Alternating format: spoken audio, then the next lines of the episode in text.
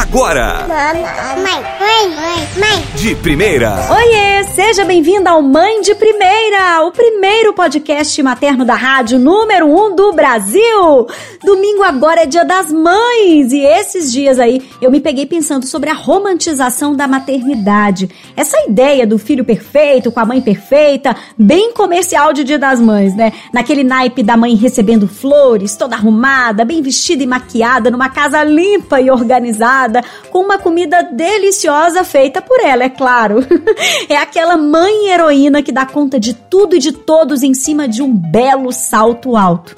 Talvez tenha sido por esse incômodo de perfeição que nasceu o termo mãe real ou maternidade real, que tá super na moda, inclusive, que já é aquela mãe que tá descabelada, com olheira, mal arrumada ou simplesmente de pijama e ainda por cima sujo de leite, que vive pros filhos, pra família e também tá lá, equilibrando os pratinhos da vida dela, coitada, mas tá o quê? Exausta. A gente foi do 8 ao 80 e o que eu percebo é que ficou romântico ser essa tal mãe real aí.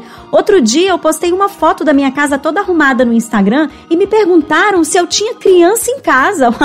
Mas é claro que tem, né? Mas eu preciso viver fuso E por causa disso? Hoje em dia, se a gente olha uma mãe produzida, já logo pensa: ah, mas essa daí deve ter quem olha o filho para ela, né? Ou simplesmente a gente faz assim: ela não deve cuidar do filho direito, como se a maternidade tivesse que ser difícil, sofrida, custosa. Se eu não tô acabada, eu não sou uma mãe real, ou pior, eu não sou uma boa mãe. Ah, isso não é verdade, né? Fazer de um a tudo pelos filhos não é sinal de amor, mas de fuga fuga da responsabilidade pelo curso da própria vida. Claro que sim, gente. É mais fácil cuidar do outro e dizer que não tem tempo de cuidar de si mesma. E olha que eu não tô falando aqui de cuidados estéticos, não, hein? Ou pelo menos não apenas isso. É saúde também, física, mental, espiritual.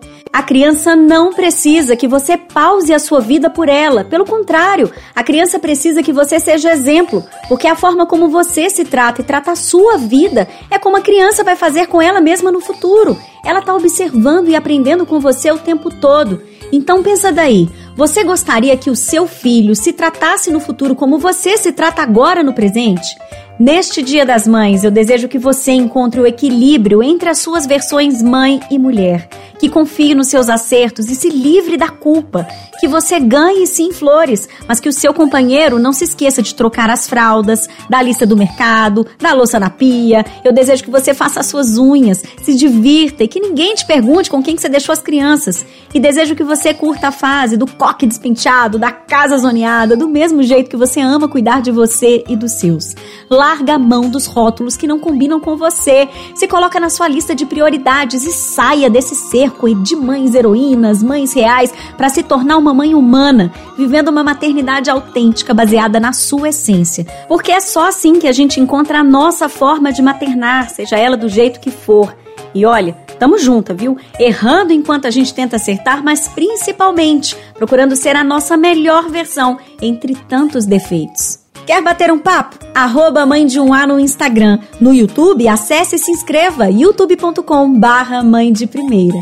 Beijos de luz e feliz Dia das Mães para todas nós. Feliz Dia da Mãe! Feliz Dia das Mães! Beijos! Beijos! Beijos de luz! E até a semana que vem. Ai, que coisa mais linda! Mãe de primeira.